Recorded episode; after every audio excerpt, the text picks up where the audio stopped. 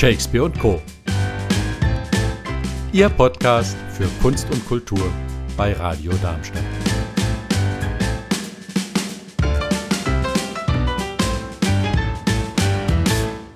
Ja, ich begrüße jetzt im Studio meinen Gast, den Maler Sigmund Błażejewski. Und ich freue mich natürlich sehr, dass Sie da sind, dass Sie live heute hier sind, Herr Błażejewski.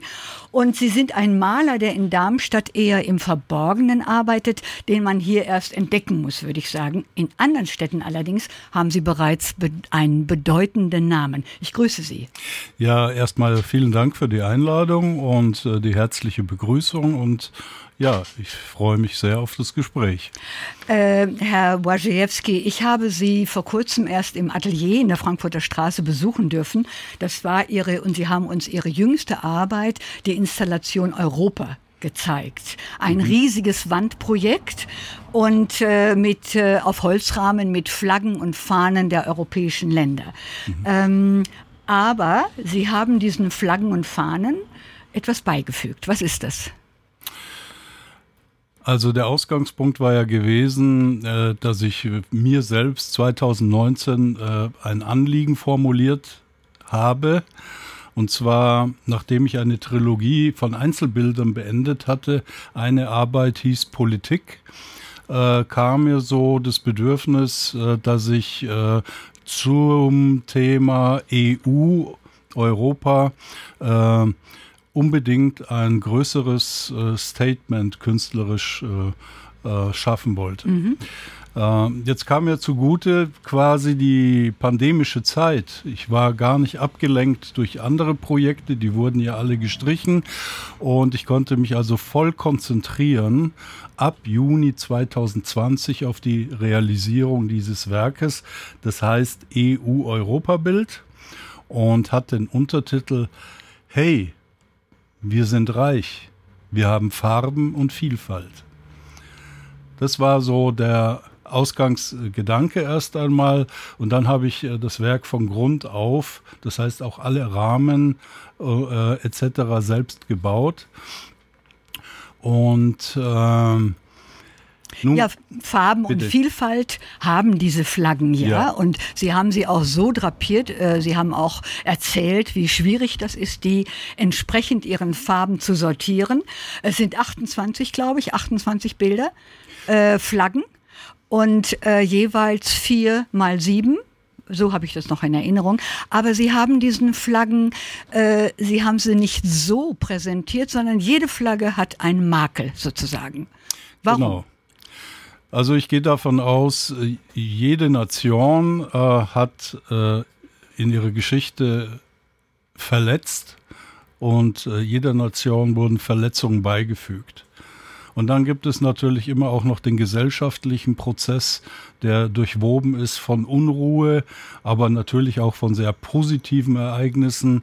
Und ich wollte diese Bewegung, dieses Movement in dieses Werk hineinarbeiten, EU ist eben kein statisches Gebilde, sondern ein sehr anspruchsvoller äh, Prozess, mhm. an dem viele Menschen gearbeitet haben und äh, nach wie vor natürlich arbeiten. Jetzt ist es so, dass äh, ich bis zu einem bestimmten Punkt gearbeitet habe, mit Flaggen zu arbeiten, da hat man immer natürlich erstmal die Flaggen vor Augen. Äh, ich kam bis zum Punkt, wo es eh plakativ aussah, so wie jeder Flaggen kennt, und wusste aber, dass ich eben in die Tiefe gehen musste und hatte dann auch eben die Lösung, deshalb nenne ich die Einzelflaggen Deep Flags, weil ich durch den Umbau der einzelnen Flaggen äh, eine Tiefe in die Flaggen bekommen habe. Ja. Und äh, ja, bis ich dann vor zwei Monaten eben auf die ideale Lösung kam. Sie haben das Werk gesehen, so wie es jetzt dasteht. Äh, 27 äh, Flaggen und eine Leerstelle. Ah ja. Weil ich historisch unbedingt äh, äh, Großbritannien äh, in diese Historie beibehalten wollte. Mhm, mh. Und da habe ich einfach eine Leerstelle mit hineingebaut. Insofern haben Sie recht, sind es 28 eben Objekte. Ja, ähm, würden Sie sich, äh, Herr Borziewski, als ähm, politischer Künstler bezeichnen? Ich würde mich auf jeden Fall als politischen Künstler bezeichnen. Ich meine, das ist ein tragendes Segment meiner Arbeit, mhm. aber nicht nur. Es gibt auch andere Dimensionen, aber der politische Anspruch an mich selbst, mhm. äh, das Nachdenken über unsere Existenz, über die Staaten, das ist mir absolut wichtig und das möchte ich auch kraftvoll zum Ausdruck bringen.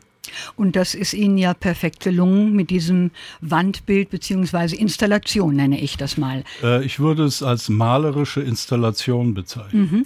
Sie haben, äh, aber es ist eigentlich eine Dreierfolge, haben Sie uns erklärt bei dem Besuch im Atelier. Äh, Sie haben dieser, dieser Wand, diesem Wand, dieser Wandinstallation haben Sie noch äh, Folien und einzelne Bilder zugefügt. Also eine Dreierkonstellation. Was, was äh, wollen Sie damit sagen? Also ich folge einem bestimmten Prinzip in der Art des Arbeitens, gerade bei diesen installativen Arbeiten.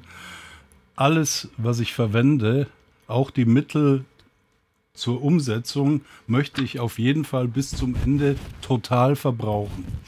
Also ich möchte das ganze Werk durcharbeiten bis zu einem Punkt, zum mhm. Schlusspunkt. Mhm.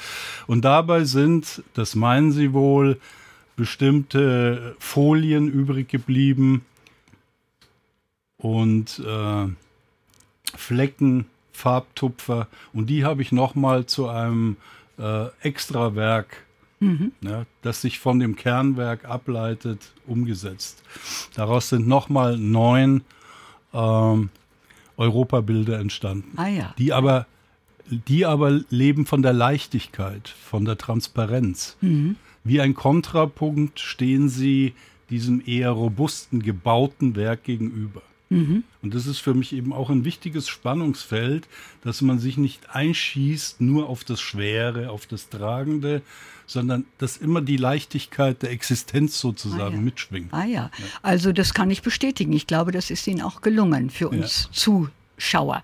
Ähm, aber Ihr Kernwerk, jetzt kommen wir auf was ganz anderes zu sprechen, Ihr Kernwerk haben Sie bereits mit etwas anderem auch geschaffen. Und zwar, ich spreche von der Rollenbibliothek Anima Mundi, die Sie vor einigen Jahren in Berlin im ägyptischen Museum, äh, München, ich äh, korrigiere mich, in München im ägyptischen Museum ausgestellt haben. Also äh, mit einer fantastischen Performance. Also man kann das im Internet nachschauen und sich mhm. begeistern lassen.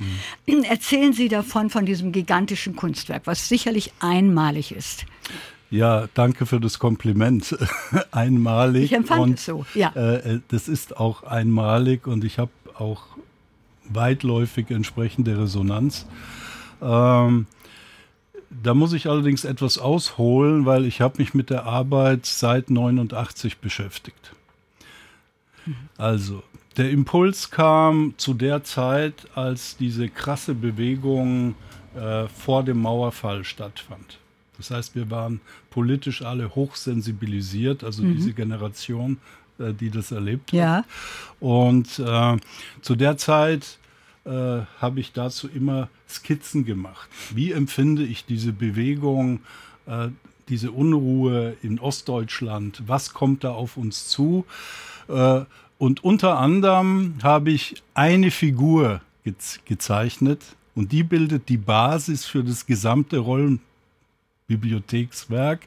Das ist die Figur eines Mannes im Anzug und Krawatte, vor dessen Angesicht sich eine Art Scheibe bewegt, die einen Schatten auf sein Gesicht wirft.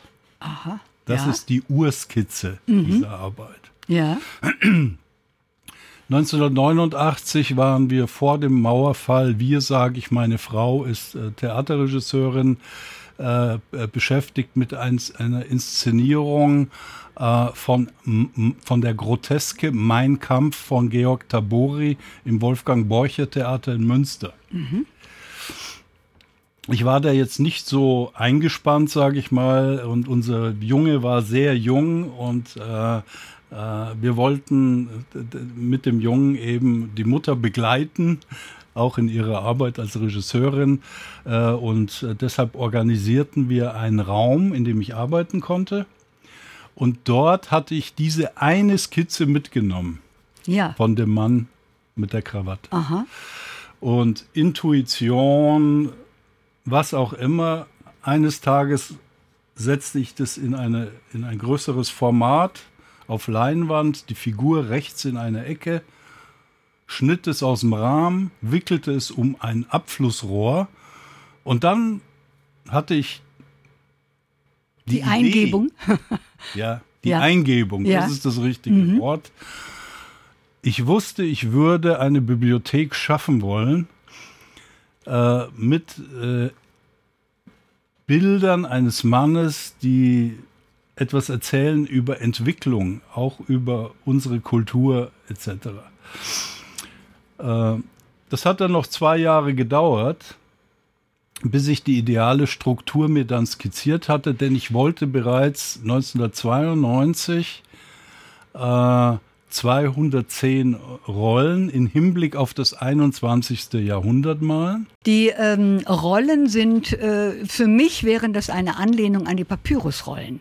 Also die äh, was, was vor allen Dingen das im Ägyptischen Museum dann ausgestellt wurde. Vielleicht liegt ja dann das nahe, dass man daran denkt.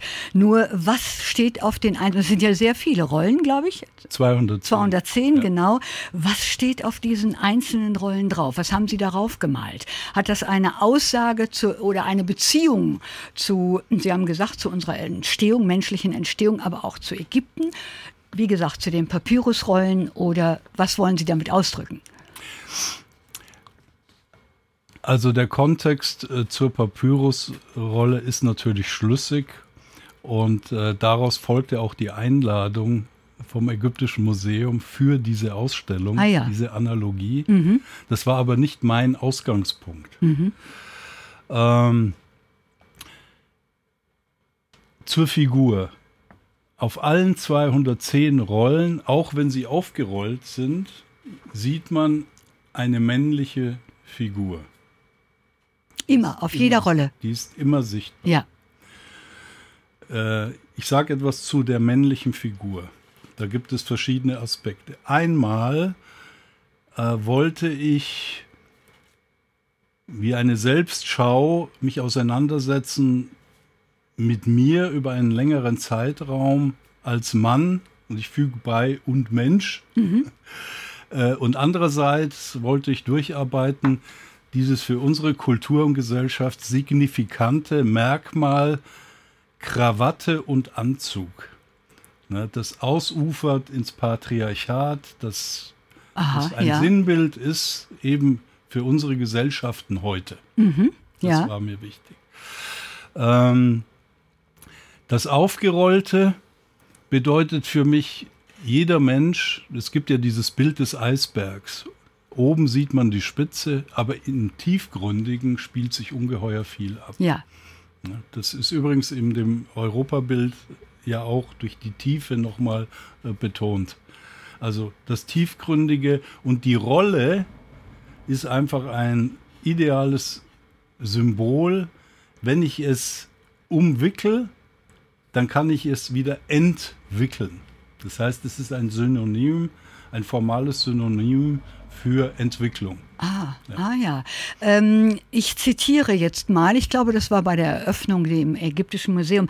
Wenn man von einem Lebenswerk des Künstlers Sigmund Baujetski sprechen kann, dann ist es dieses, dieses eine. Und am besten lässt man die Menschen darüber erzählen und erklären, die es betrachten. Ja, was sagen Sie dem Betrachter dazu? Beziehungsweise nicht Sie, sondern was haben Ihnen die Menschen gesagt, die sich dies betrachtet haben? Also über diesen langen Zeitraum, wo ich ja mehrere Ausstellungen mhm. zu dem Thema gemacht habe, auch formal verändert mit den Rollen, äh, resoniert, ich kann wirklich sagen, jeder Mensch irgendwann an irgendeinem Punkt äh, über die Existenz über sich und ja. stellt mir in diese Richtung, wenn ich als Künstler in der Ausstellung präsent bin, äh, auch äh, ganz äh, gezielt äh, Fragen über äh, Spiritualität, über Universalität, mhm. ähm, und über Einfachheit auch. Das mhm. sind alles wichtige Punkte, die uns einfach im Leben begleiten. Äh, dadurch, dass das Werk eben über einen fünfjährigen malerischen Prozess entstanden ist, kann man es also wirklich als ein tagebuchartiges äh, Spiegelbild äh, der Gesellschaft in den 90er Jahren betrachten. Denn, jetzt muss ich etwas Wichtiges sagen, mhm. die Struktur 210 Rollen, die habe ich mir auch geschaffen, weil ich, um für die Familie, für mich natürlich ein Einkommen zu erwirtschaften, war ich sieben Jahre lang Busfahrer in Frankfurt City. Mhm. Das heißt, das gesamte Werk ist in meinen Freistunden entstanden, während ich äh, in Wechselschicht als Busfahrer gearbeitet habe. Und ich muss auch sagen, das war meine eigentliche Universität. Diese Arbeit als Busfahrer. Als Busfahrer. Diese, ah ja, Sie konnten Ihren Gedanken freien Lauf lassen und sich damit beschäftigen. Niemals konnte ich näher an die Menschen herankommen ja, als ja. durch diesen Job. Ah ja, interessant. Und das ist in dieses Werk eingeflossen. Ich hätte dieses Werk nicht realisieren können, würde ich sagen, wenn ich nicht gleichzeitig parallel diese Erfahrung gemacht habe. Ah ja, aber dann ist es doch besonders interessant, was Betrachter dieser äh, Rollenbibliothek äh, und die davor stehen, äh, sich mitteilen oder auseinandersetzen, diskutieren. Und vielleicht haben Sie da damals schon das ein oder andere Gespräch mitbekommen. Also vorab, äh, das war für mich eine große Ehre, möchte ich sagen, weil der hat den großen Zusammenhang geschaffen. Professor Wildung, der ehemalige Direktor der Berliner, des Berliner Ägyptischen Museums, hat mhm. ja diese Ausstellung eröffnet. Und der hat einen Bezug geschaffen zwischen der Rollenbibliothek Anima Mundi und den ersten Skulpturen, wo Papyrusrollen auf den Knien der Schreiber lag. Ach. 3500 vor Christus. Diese Skulptur befindet sich auch der in der Sammlung. Ah ja. Also das war gänsehautmäßig. Ich hatte aber auch Gegenreaktionen. Ich habe ja eine Variation in der Balthasar-Neumann-Kirche. Äh, da hatte ich zwei Stelen. Äh, äh, neben den Barockaltar mhm. äh, gestellt. Die ist in München, die Kirche, oder wo ist die? Nein, das ist in Heusenstamm, die Balthasar-Neumann-Kirche in Heusenstamm. Ah ja, nicht weit von uns, ja. Genau. Äh, da hatte ich auch ein Gästebuch auslegen und da war ein, äh, ein, ein Mensch so betroffen von, von, von, von meinem Wagnis, von meiner Frechheit, äh, sozusagen dieses architektonische Meisterwerk zu beschmutzen, mhm, äh, mhm. dass er also dunkle Mächte etc. hätten ihn also schockiert über so eine Sünde. Ne? Ah ja, das ist schon sehr speziell, würde ich sagen. Das ist sehr speziell. Äh, wo sind diese Rollen denn nun gelandet? Also die gibt es ja nun, man kann sie nicht mehr bewundern im Ägyptischen Museum Nein. München. Ja, das wüsste ich gerne. Können wir sie noch sehen? Also ich habe vor, natürlich die wieder auszustellen. Ja. Ich hatte mich auch bemüht. Äh, 2019 wollte ich gern zum Berliner Mauerfall in Berlin die ausstellen. War in Kontakt auch mit der Kulturamtsministerin Frau Grütters, die mir auch äh, über ihren Büroleiter sehr nett geantwortet äh, hat mhm. und mich weitergeleitet hat an die Stiftung Mauerfall. Äh, die hätten das gerne realisiert, haben aber nicht die Räumlichkeiten zur Verfügung gehabt. Ja, und dann war ich noch äh, in Kontakt mit der Akademie der Künste mhm. äh, bis in Dezember hinein. Und dann kam aber schon äh, die Pandemiesituation 2020 auf uns zu. Ja. Und äh, das ganze Werk ruht jetzt in einem Lager in Mannheim.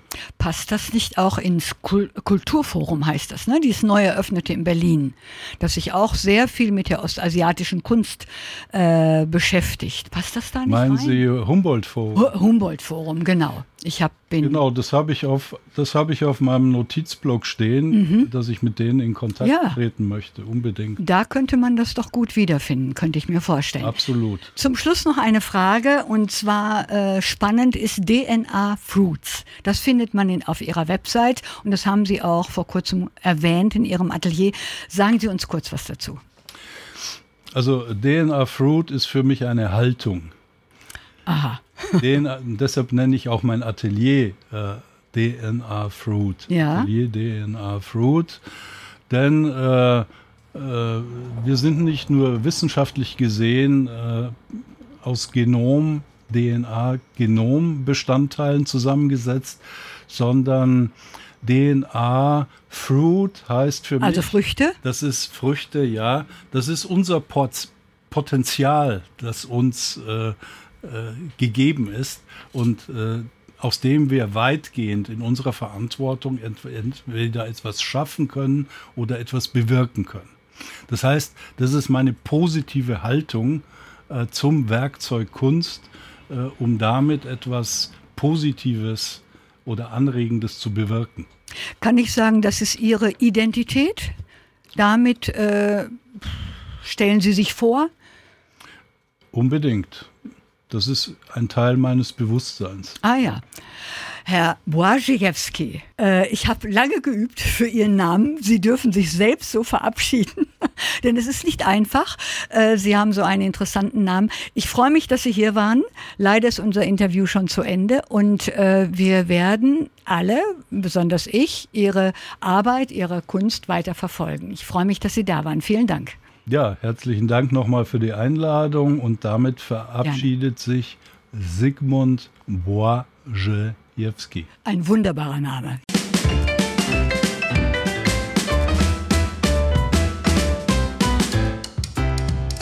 Das war's von Shakespeare und Co. Live hören Sie uns in Darmstadt auf 103,4 MHz oder weltweit unter radiodarmstadt.de.